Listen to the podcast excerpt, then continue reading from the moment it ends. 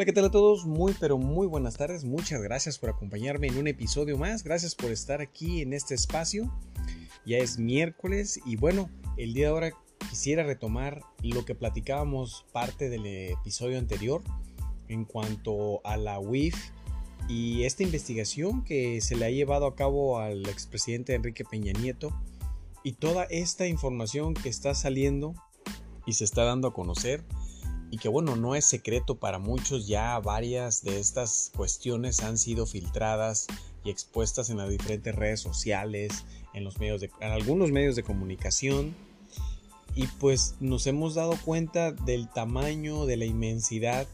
de lo nefasto que fue este expresidente y ese solamente es uno, tuvimos hemos tenido varios, pero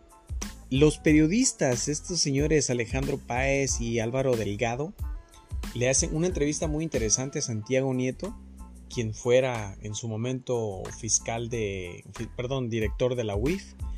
y que la información que comparte es, es muy, muy importante, es muy sobresaliente, y, cabe resaltar que eh, Santiago Nieto, a pesar de, de, los ataques que han salido en su contra y de todas las difamaciones, él ha salido a dar siempre la cara y ha expuesto que él fue parte de una, administración que es diferente y con principios y valores por lo que no tiene nada que esconder, no tiene nada en su conciencia que, que lamente. Y pues bueno, sin más preámbulo, vamos a escuchar esta entrevista porque es muy interesante y vamos a recapitular y a pensar y a cavilar y a entender toda esta información que él nos va a compartir. Le damos las gracias a Santiago Nieto Castillo, quien fue titular de la Unidad de Inteligencia Financiera y ahora mismo está al frente de los equipos de transición, tanto de Hidalgo como de Tamaulipas. Y en los últimos días, pues bueno, ha sido muy importante lo, el anuncio, que para los últimos días ha sido muy importante el anuncio hecho desde la mañanera que hay eh, una denuncia en contra del expresidente Enrique Peña Nieto. Y Santiago Nieto escribía, hace el día de ayer, escribía los modelos de riesgo integra implementados en la UIF desde 2019 permiten detectar operaciones irregulares con, y con presunción de delito. La información relacionada con Enrique N., que hoy en día es parte de una, de, de una denuncia, fue reportada previamente a, distintas, diversas autoridades competentes. Muchísimas gracias por estar aquí, Santiago Nieto. No, muchísimas gracias, Alejandro. Gracias por la invitación. Bueno, es esta denuncia presentada por la Unidad de Inteligencia Financiera eh, ante la Fiscalía General de la República, que ya inició una carpeta de investigación, según Pablo Gómez informó ayer por la mañana, es consecuencia de investigaciones de la era de Pablo Gómez o son investigaciones que ya vienen en la de la UIF que tú encabezaste, Santiago Nieto Castillo. Bueno, desde, desde que Emilio Lozoya presentó una denuncia contra 70 personas, incluido Felipe Calderón y Enrique Peña Nieto, la unidad se dedicó a investigar y llegamos hasta cuando concluye mi administración a 35 personas investigadas y 22 denunciadas. Pero hay que decirlo, el complemento de esa investigación primaria eh, la hace Pablo Gómez y la denuncia la presenta eh, Pablo Gómez durante su administración y hay que reconocérselo, eh, primero de haber tenido el, compromiso de continuar con esa investigación en particular y segundo, pues que haya tenido también el valor de presentar la, la denuncia ante la Fiscalía General de la República sin que mediara, porque a pesar de que pudieran venirse reacciones en su contra. Yo creo que hay que reconocer a Pablo Gómez y hay que pues, mantener esta posición del presidente López Obrador de que hay que combatir este, la corrupción donde quiera que se encuentre. Usted que conoce el sistema judicial y conoce todos estos procedimientos, le quiero hacer una, una pregunta que pareciera, pues, es la más generalizada, un par de preguntas sobre por qué, por ejemplo, en el caso del expresidente Enrique Peña Nieto no ha sido declarado a estas alturas o sus propiedades no han sido investigadas, cateadas, como en otros casos, como en el caso de Alejandro Moreno, o por qué no han sido congeladas sus cuentas. ¿Cuál es la diferencia entre este y otros casos, Santiago Nieto?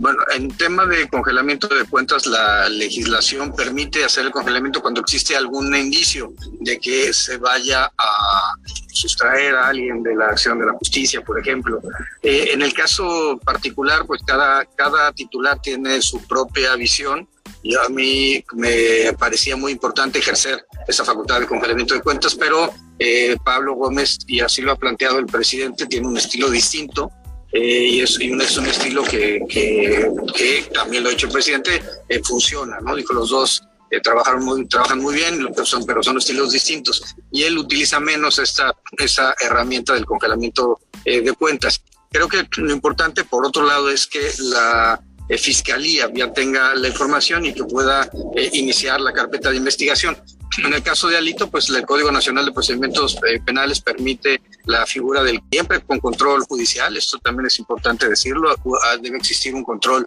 por parte de los eh, jueces para que el Ministerio Público pueda desarrollar ese tipo de, diligencias y es finalmente lo que creo que estuvimos eh, viendo en el caso particular de Campeche la posición. Yo tengo mucho respeto por Renato Sales y lo hemos comentado, y por la eh, gobernadora Laida Sansores, y pues la legislación les permitía hacer ese tipo de, de, utilizar ese tipo de herramientas jurídicas para poder eh, ser mucho más contundentes eh, al momento de integrar las carpetas de, investigación y pues cerrarle el camino pues, a las personas que se encontraran involucradas en un, en un caso en concreto. El, en el caso particular, la, digamos, yo no puedo dar mayores datos de los que ya se han dado en razón de que son datos que obtuve eh, por el, eh, mi cargo y porque a diferencia de otros casos como los que hemos hablado, como el de cabeza de vaca, como, como el de la Valle, que son casos que ya se ventilaron judicialmente y o en el sede eh, política como la sección estructural de la Cámara de Diputados y hay posibilidad de, en razón de ser información pública, de poder eh, analizarlos. Pero bueno, la investigación de las empresas que se desarrolló en la UIF, eh, con independencia de la persona titular, creo que es relevante porque se permitió llegar a un caso histórico, creo yo, en cuanto a la presentación de la denuncia en contra de un expresidente de la República. Sí, en, el, en el propio libro que tú escribiste, El fiscal incómodo, hablas de que difícilmente se le va a poder imputar a Enrique Peña Nieto delitos electorales porque pues muchos ya prescribieron, pero sí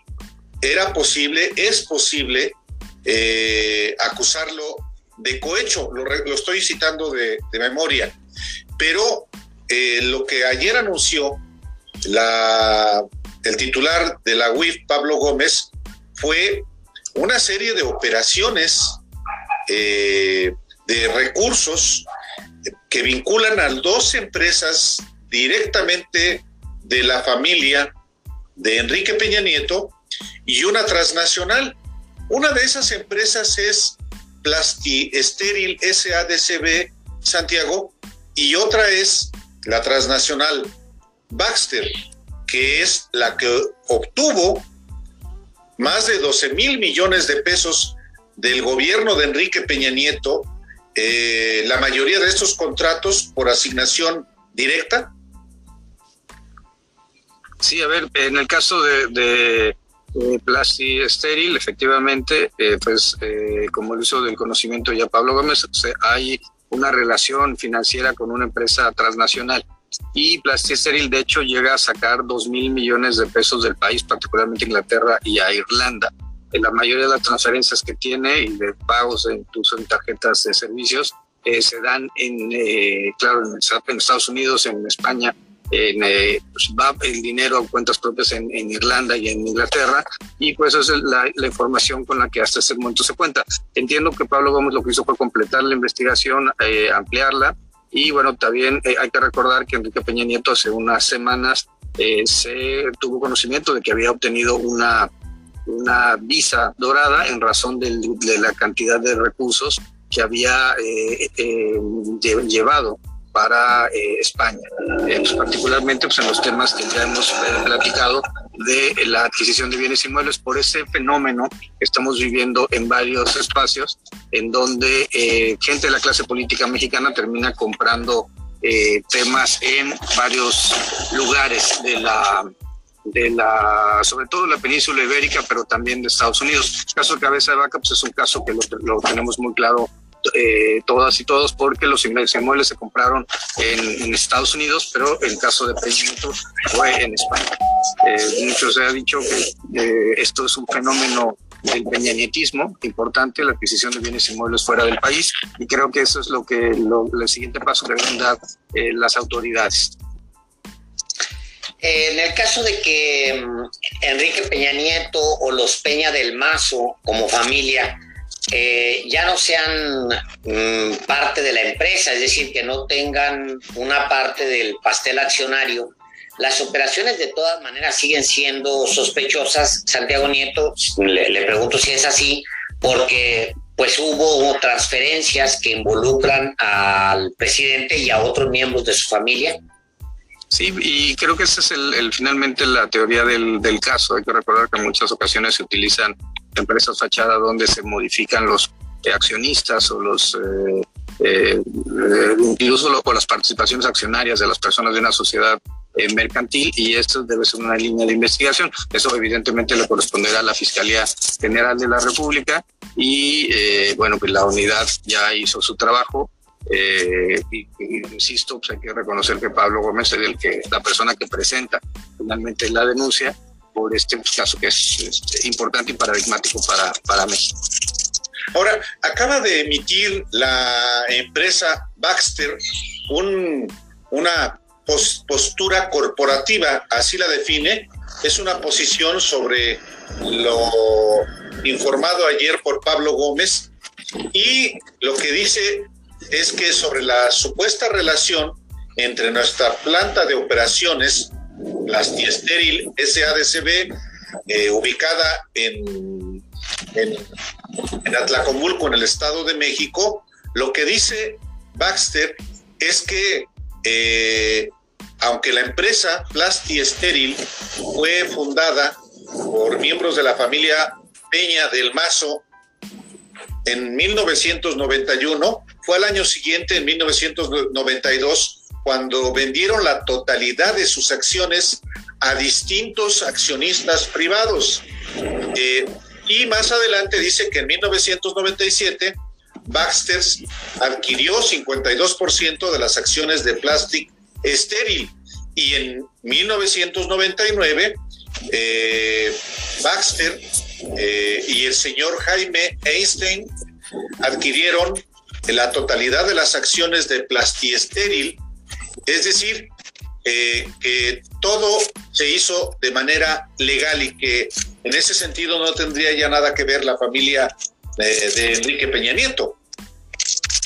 Sí, aquí, aquí yo creo que lo importante es algo que a nivel internacional se conoce como la búsqueda del beneficiario final, que de hecho es una de las que son las recomendaciones 24 eh, y 25 del Grupo de Acción Financiera Internacional para eh, encontrar los beneficiarios finales de dos temas importantes, las personas jurídicas y las estructuras jurídicas. Desconozco cómo se encuentra el caso de esta empresa Baxter en, en lo particular. Eh, lo creo que lo importante en todo caso sería que se desarrollara pues, una investigación en estos términos, que además son los, los términos acuerdos en el resto del mundo. Inglaterra tiene en cabeza una, eh, una participación muy importante para poder generar un sistema nacional de beneficiarios finales y esto en México es algo que tiene la Secretaría de la Función Pública y que está trabajando con otras áreas incluyendo la unidad de inteligencia financiera, pero también, por supuesto, la Secretaría de Economía. ¿Por qué la Secretaría de Economía es tan importante? Porque es donde uno puede ver si hubo modificaciones de los accionistas, dado que la reforma mercantil de 2013 eh, ha eh, generado la, digamos, eh, o cancelado la obligación que tenían las personas integrantes de una sociedad mercantil para pasar ante la fe de un notario público las modificaciones accionarias. Ya hacer un trámite administrativo ante la Secretaría de Economía, pues eso es muy importante que entre Economía, la Función Pública, la de SAT, etcétera, puedan desarrollar esto de la búsqueda de los beneficiarios finales. E insisto, no conozco, digamos, los casos ni el comunicado de, de, la empresa eh, relacionada, pero eh, siempre eh, creo que es muy importante que quede claro y en este caso en particular, pues el expresidente pues, tendrá evidentemente su derecho a la garantía de audiencia y tendrá evidentemente su derecho a, a la presunción de inocencia y al debido proceso y eso es lo que pues, hay que verlo eh, más adelante. Insisto que yo no puedo dar mayores datos porque se trata de información confidencial que tuve en razón de, un cargo que ya no ostento y que pues, además yo tengo que respetar las decisiones de las nuevas, del nuevo titular de la unidad de inteligencia financiera y porque mi posición debe ser apoyar a la unidad en todas las decisiones que se tomen al interior como institución. Eh, independientemente o más bien tomando en cuenta lo que usted puede y no puede comentar, dado que usted fue titular de la unidad de inteligencia financiera, eh, le preguntaría si, por lo que sabemos y hasta donde usted pueda comentarnos, lo que decía Pablo Gómez es, pues ni siquiera es un tema de que sean socios o no sean socios la, familia y el mismo Enrique Peña Nieto de esta empresa, sino que se beneficiaron con, con transacciones desde, esa, eh, desde esas empresas, o al menos eso es lo que Pablo Gómez plantea. Eh, es así, es decir, pues ya no es importante pues que quien esté, quien aparezca en el pastel accionario en tanto que las transacciones confirmen la posible configuración de un delito puede ser peculado, por ejemplo, eh, porque eh, Pablo Gómez ha hablado de 10 mil millones de pesos vinculados con esta empresa, un poco para que hagamos el, el, el símil. Eh, hubo durante la administración, además de Emilio Lozoya, pero para que hagamos el símil, Numbac, que es la empresa de García Luna, que es radicada en Panamá, ganó 2.600 millones de pesos durante esa administración del peñañetismo. Estamos hablando pues, de casi cuatro veces más. Ahora, en otro, yo finalmente sobre este tema, eh, Santiago, quisiera preguntarte, hay eh, muchas, muchos millones de pesos en efectivo, cuyo origen es muy difícil rastrear. Eh, son 26 millones de pesos que le llegaron al, al propio Enrique Peña Nieto. y hay mucho dinero en efectivo ¿Esto qué de entrada, qué dice? ¿Qué, qué, puede eh, configurar? Eh, o sea, sí, un, puede efectivamente tipificar el, delito de utilización de recursos de procedencia ilícita, pero si no hay origen, eh, ¿puede realmente acreditarse eso? Bueno, es uno de los temas centrales de la, de la lucha antilavado de dinero a nivel global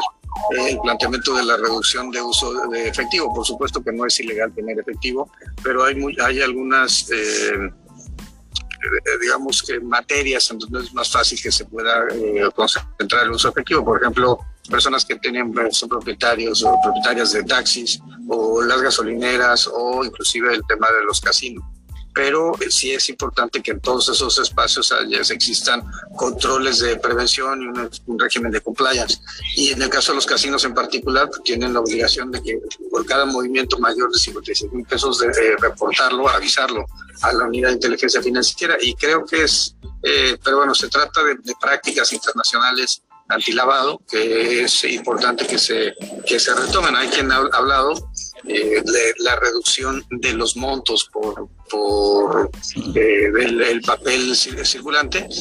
pero y del otro lado, del, del otro extremo de la moneda tenemos las bitcoins, ¿no? las, las, monedas virtuales, todo en general de las, las criptomonedas, los activos virtuales. Y eso también es un tema este, muy relevante que puede ser utilizado como mecanismo de lavado de dinero y que, bueno, es absolutamente eh, contrario al estándar internacional. De hecho, Gafi lo que recomienda en esos casos es eh, tener mayores controles, tener algo que denomina la regla del viajero, para que cuando viene una, trans una transferencia vía activos, una plataforma que comercializa activos virtuales, poder saber cuál es el origen y el destino de esos recursos, porque muchas veces se pueden materializar en una memoria USB y uno va al cajero y, y saca el dinero en efectivo que es mucho más difícil de rastrear.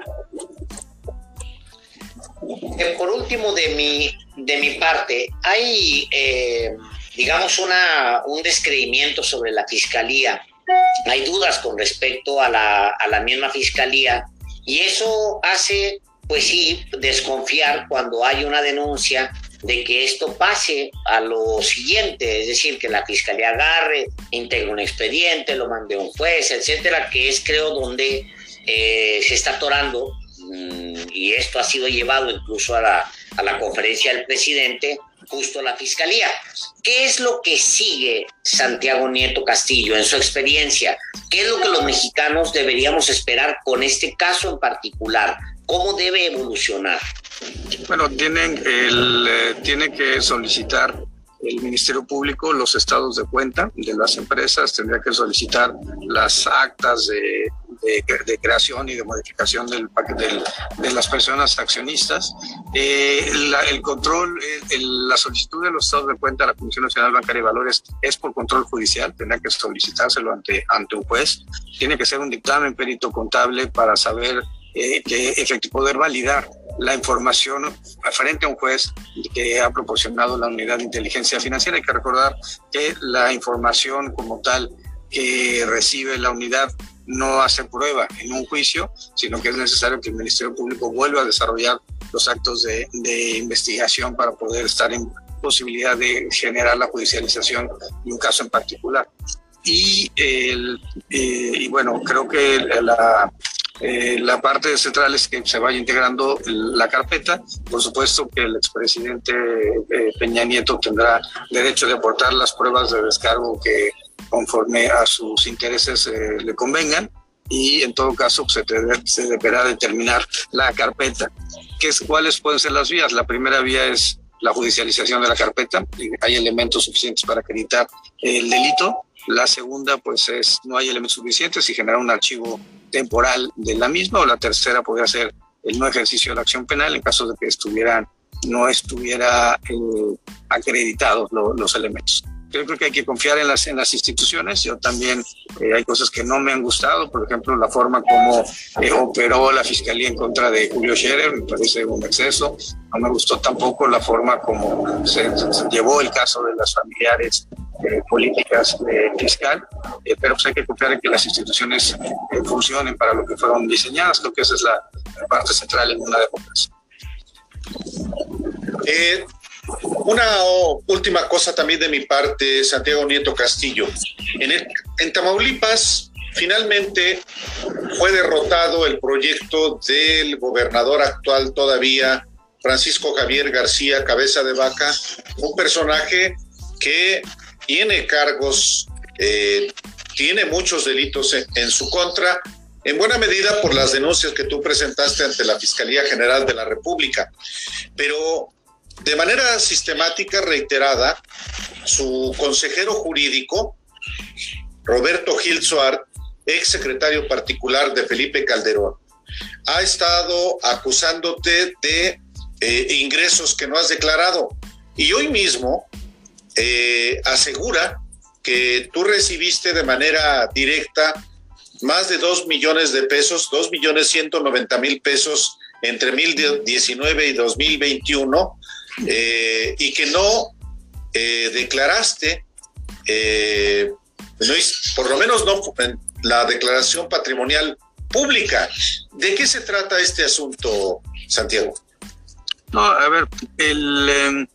siempre hay, a ver, eh, se trata de, la pérdida del poder en Tamaulipas, evidentemente eso es un tema de naturaleza política. Ese grupo quería, como lo hemos comentado, ganar la presidencia de la República en 2024 y al haber perdido Tamaulipas de la mano de Américo Villarreal con Morena, eh, se acaba, se les esfuma, se les esfuma ese sueño. Porque por eso no es casual que en los días previos a la jornada electoral se hayan dedicado a atacar a la persona que denunció a Cabeza de Vaca, que fui yo, porque presenté las dos, las dos denuncias y además comparecí en la sección instructora de la Cámara de Diputados y Diputadas. Eh, el, tema de, Roberto Gil también hay un, digamos, un tema ahí personal, pero eh, lo que pasa es que tiene información incompleta. Eh,